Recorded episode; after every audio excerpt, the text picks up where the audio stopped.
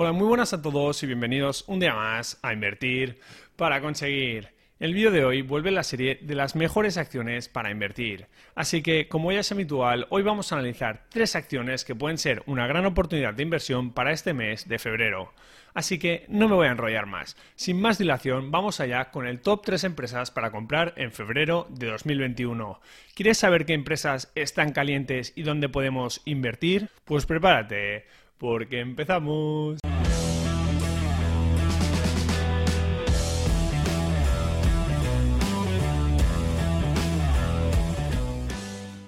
Lo primero de todo, como siempre, recordar que las acciones comentadas en este vídeo no son en absoluto una recomendación de compra y que cada uno debe realizar sus propios análisis y tomar sus propias decisiones de inversión. Muy bien, y dicho esto, que empiece el show. Nuestro ranking de acciones para este mes de 2021 lo abre la siempre controvertida Facebook una de las empresas con mayor moat o ventaja competitiva de todo el mundo y que a estos precios puede resultar muy interesante. Así que primero vamos a ver algunos aspectos importantes de la compañía, lo más destacable y por qué puede ser interesante invertir en una empresa como Facebook. Y luego pasaremos a ver la valoración y el potencial retorno que puede ofrecernos si compramos la acción a los precios actuales. Facebook es una empresa tecnológica que cotiza en la bolsa del Nasdaq con el ticker FB. La compañía fue fundada en 2004 por su joven fundador Mark Zuckerberg, mientras estudiaba en la Universidad de Harvard.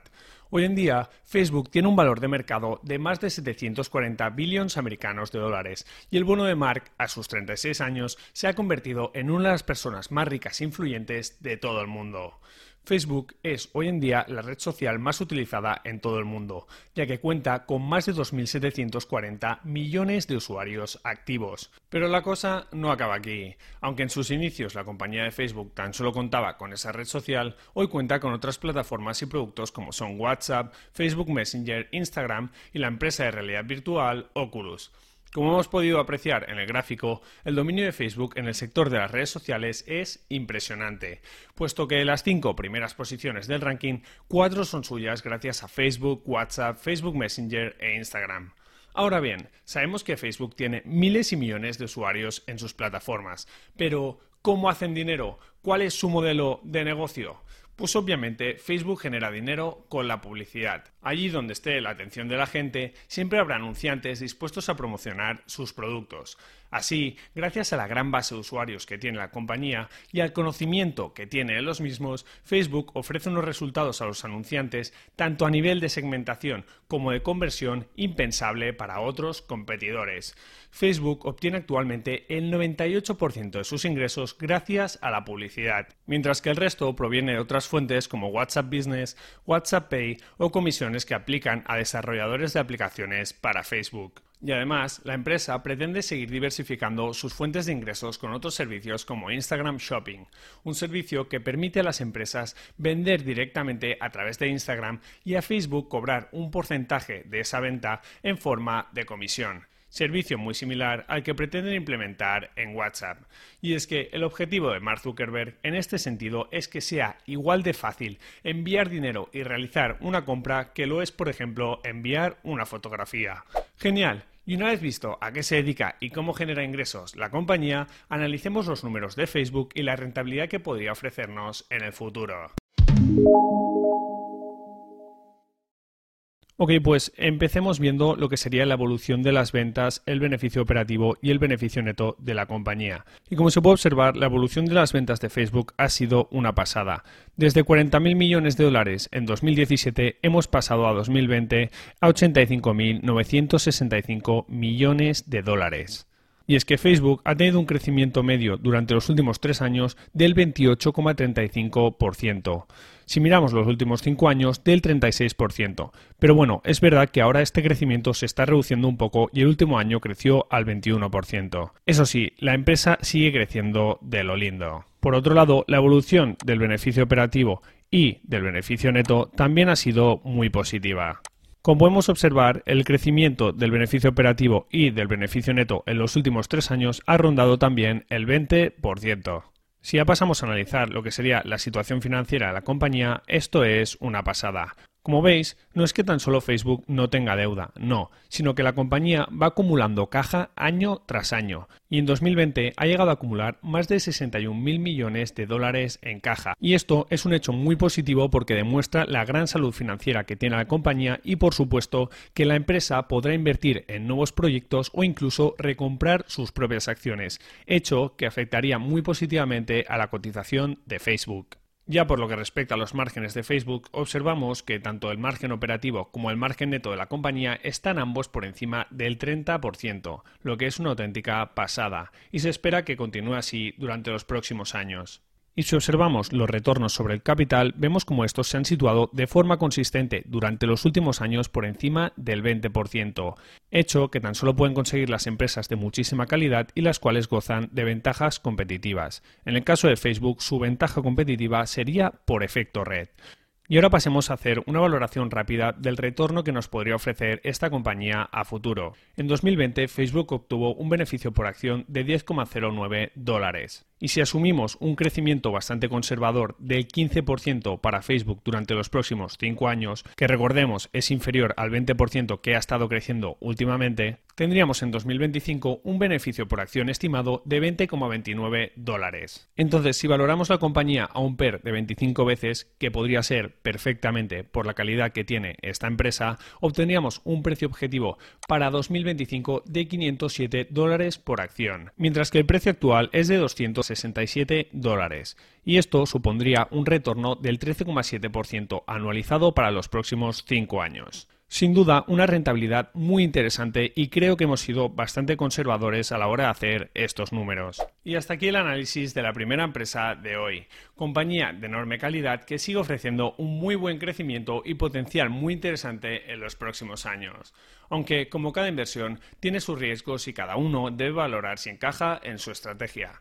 En este caso, creo que sobre todo hay que tener en cuenta el riesgo regulatorio y legal, ya que, como comentamos, la FTC interpuso un una demanda sobre Facebook por prácticas monopolísticas, por la compra de Instagram y WhatsApp. Pero bueno, creo que ya hemos hablado suficiente de Facebook por hoy, así que pasemos a ver las otras dos oportunidades de inversión de este vídeo. Pero antes te pido que si te está gustando este contenido, le des un buen me gusta y por supuesto que te suscribas al canal activando las notificaciones si aún no lo has hecho, porque seguiremos comentando las mejores inversiones y las últimas novedades en este canal. Y ahora sí, vayamos a por la segunda empresa que puede ser una buena oportunidad de inversión, que es Nintendo compañía que cotiza en la bolsa de Tokio con el código 7974, pero que también tenemos disponible en la bolsa americana como ADR con el código NTDOI. Nintendo es una empresa de videojuegos con más de 130 años de historia, ya que fue fundada en 1889. La compañía empezó comercializando juegos de cartas, pero lo que realmente la hizo popular fueron sus consolas. Fue a partir de 1980 cuando la compañía empezó a introducirse en el mundo de los videojuegos, primero con juegos para salas recreativas, más adelante con la creación de la consola Nintendo NES y en 1989 con el lanzamiento de la Game Boy, la primera consola portátil con juegos intercambiables de todo el mundo. La marca fue inmensamente conocida a nivel mundial gracias a videojuegos como Super Mario Bros., Metroid, Zelda, Donkey Kong, Punch Out y por supuesto Pokémon, que fue lanzado en 1996. Desde entonces, Nintendo ha seguido trabajando y expandiéndose en el mercado de los videojuegos, lanzando nuevas consolas como la Nintendo 64, la Wii, la Nintendo DS o la más actual Nintendo Switch.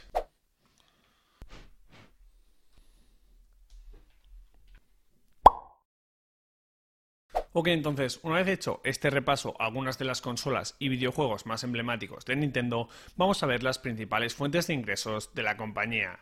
Y como se puede apreciar en pantalla, actualmente el 93% de los ingresos de la empresa provienen de la Nintendo Switch, y esto se debe tanto a la venta de consolas como a la de juegos, y entre ambos suman más de 1.219.330 millones de yenes, lo que serían más de 11,6 billones americanos de dólares. Y luego, pues tendríamos otras fuentes de ingresos como serían los ingresos por sus juegos para móviles, la propiedad intelectual de sus marcas y personajes famosos u otras consolas como la Nintendo 3DS. Ok, ahora ya hemos visto de forma general a qué se dedica la compañía, pero ¿cuál ha sido la evolución de Nintendo en los últimos años? ¿Puede ser una buena oportunidad de inversión de cara al futuro? Pues pasemos a realizar el análisis fundamental y a ver la rentabilidad que podría ofrecernos Nintendo a continuación. Muy bien, pues empezamos analizando lo que sería la evolución de las ventas, del beneficio operativo y del beneficio neto de la compañía, observamos cómo la empresa obtuvo en 2011 1.014.000 millones de yenes en ventas. Comentar que un yen equivale aproximadamente a 105 dólares. Pero luego, a partir de 2011, la empresa empezó a reducir sus ingresos, y no fue hasta 2018 cuando estos resurgieron. Y es que Nintendo ha resurgido de sus cenizas gracias sobre todo al lanzamiento de Nintendo Switch y por supuesto a juegos populares como Animal Crossing o Super Mario Kart. Entonces, como podemos ver, nos encontramos ante una empresa que ha tenido problemas en el pasado y que incluso ha llegado a presentar pérdidas en algunos ejercicios. Pero bueno, ahora parece que la cosa está cambiando. Durante los últimos años, la compañía ha crecido más de un 38% de media por lo que respecta a sus ventas, y si nos fijamos en los últimos cinco, sería un crecimiento del 18,94%. Y por supuesto, el beneficio operativo y el beneficio neto de Nintendo también han tenido muy buen crecimiento durante los últimos años. Por lo que respecta a la salud financiera de la compañía, esta es muy buena. Al igual que ocurría con Facebook, la empresa no tiene deuda y durante los últimos años ha acumulado mucha caja. Y ha acumulado tanta caja que si miramos lo que tenía la compañía a finales de 2020, representa más del 25% de su market cap actual. Así que en este sentido tenemos que estar muy tranquilos. Los márgenes de la compañía también son muy interesantes, puesto que el margen neto se sitúa casi en el 20% y el margen operativo por encima del 26%, y se espera que crezcan en el futuro. Y os preguntaréis, ¿y por qué se espera que crezcan? Pues porque la compañía cada vez está sacando un mayor provecho a lo que sería su negocio de software, es decir, no solo a la venta de consolas, sino a la venta de juegos, por ejemplo, digitales. Ya no hace falta comprar cartuchos, CDs, etcétera. Y como se puede apreciar en la última presentación de Nintendo, donde se recogían los resultados de los últimos tres trimestres, las ventas digitales han crecido más de un 100% respecto al periodo anterior, hecho que es un factor muy importante y positivo para la compañía, porque como hemos dicho, no solo impulsan los ingresos, sino que ayudan a mejorar los márgenes. Y si ya pasamos a valorar la acción de la compañía, vemos como actualmente Nintendo cotiza a 75,46 dólares en el mercado americano. No obstante, en este caso, una DR del mercado americano no equivale a una acción de Nintendo, sino que equivale a una octava parte de una acción. Por lo tanto, si tenemos en cuenta esto que hemos comentado y realizamos el cambio de dólares a yenes, tendríamos que en el mercado americano la acción cotizaría aproximadamente a 63.426 yenes. Entonces la compañía obtuvo en 2020 un beneficio por acción de 2.171 yenes y se espera que para el ejercicio de 2021, que cerrará este marzo, obtenga 3.357 yenes por acción, lo que supondría un incremento del 55% respecto al ejercicio anterior. Entonces, la parte complicada llega ahora porque tenemos que establecer un crecimiento para Nintendo de cara a los próximos años. Y si tenemos en cuenta que va a poder seguir teniendo éxito y las mejoras en sus márgenes, podríamos considerar que la empresa puede crecer a un ritmo del 10-20% anual, así que en este caso fijaré un crecimiento del 15%.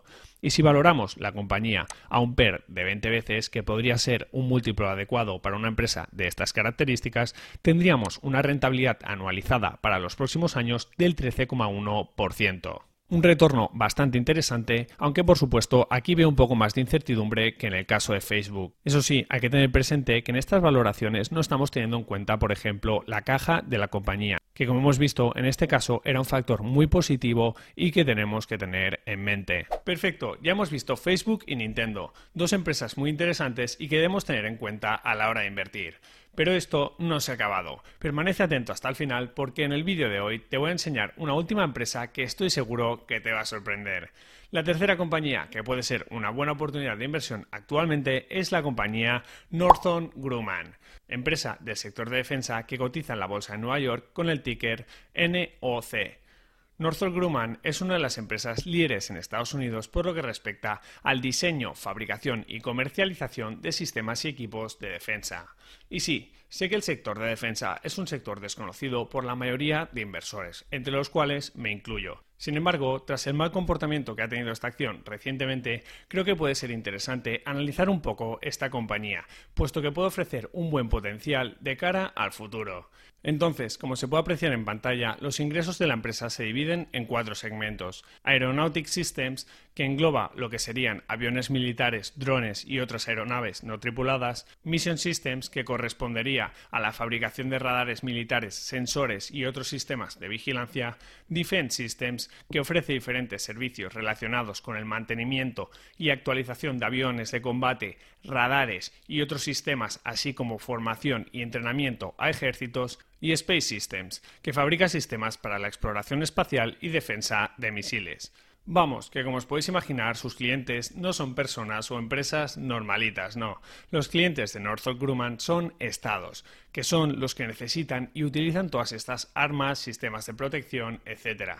Y el principal cliente de la empresa, como también os podéis imaginar, es Estados Unidos, que supone casi el 86% de las ventas de la compañía con más de 31.000 millones de dólares. Aunque luego, como vemos, también ofrecen servicios a diferentes países de Europa, Asia y otros. Eso sí, siempre y cuando esos países se ven bien con los Estados Unidos, claro.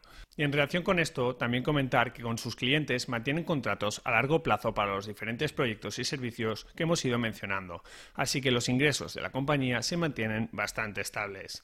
Y dicho esto, pasemos a ver un poco los números de esta empresa, si es una buena oportunidad de inversión y qué rentabilidad puede ofrecernos de cara al futuro.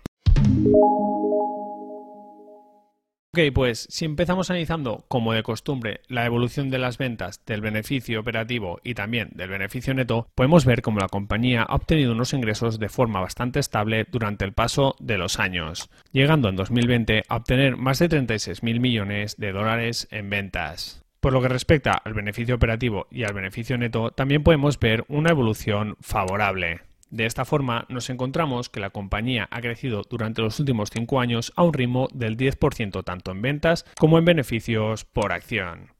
Si analizamos la salud financiera de la compañía, vemos como esta tiene 9.354 millones de dólares en deuda. Eso sí, no debería ser preocupante porque si lo comparamos con su EBITDA, tan solo es de 1,75 veces. Y como hemos dicho, en este sector la compañía trabaja con contratos a largo plazo. Por lo tanto, sus ingresos son bastante estables y no debería haber problema para pagar la deuda. Luego, por lo que respecta a los márgenes, tanto el margen neto como el margen operativo rondan el 10%. Y como vemos, el retorno sobre el capital empleado se ha mantenido entre el 10 y el 15% a lo largo de los años, aunque algún año también ha llegado a ofrecer un 20% de retorno, hecho que está realmente bien. Entonces, ahora pasemos ya a comentar el potencial que puede tener esta empresa de cara al futuro. Como vemos, en 2020 Northrop Grumman obtuvo un beneficio por acción de 19,03 dólares. Para 2021 se espera que obtenga 24 dólares por acción y luego pues podemos esperar que esta compañía crezca en torno a un 6% anual. Si valoramos la compañía a un PER de 16,5 veces, que sería algo razonable para esta empresa y acorde a su media histórica, obtendríamos un precio objetivo en 2025 de 500 dólares por acción, lo que ofrecería un retorno anualizado del 10,8% para los próximos 5 años. Así que bueno, en este caso la empresa tampoco nos ofrecería un retorno muy elevado, pero tenemos que tener en cuenta que esta empresa es más estable que las anteriores y también que estamos comprando a una compañía de bastante calidad a un per forward de 12,5 veces, hecho que no está nada mal. Y hasta aquí el episodio de hoy. Muchas gracias por escucharlo. Quiero recordarte que este podcast se crea a partir de los vídeos que subo a mi canal de YouTube Invertir para conseguir. Ahí tienes todos mis contenidos en formato vídeo. Si te ha gustado el episodio, te animo a que te suscribas a este podcast, a que me dejes una valoración positiva y por supuesto a que lo compartas con todas aquellas personas que pienses que les pueda ayudar. Muchísimas gracias por estar ahí un día más y nos vemos en el próximo episodio. Un saludo.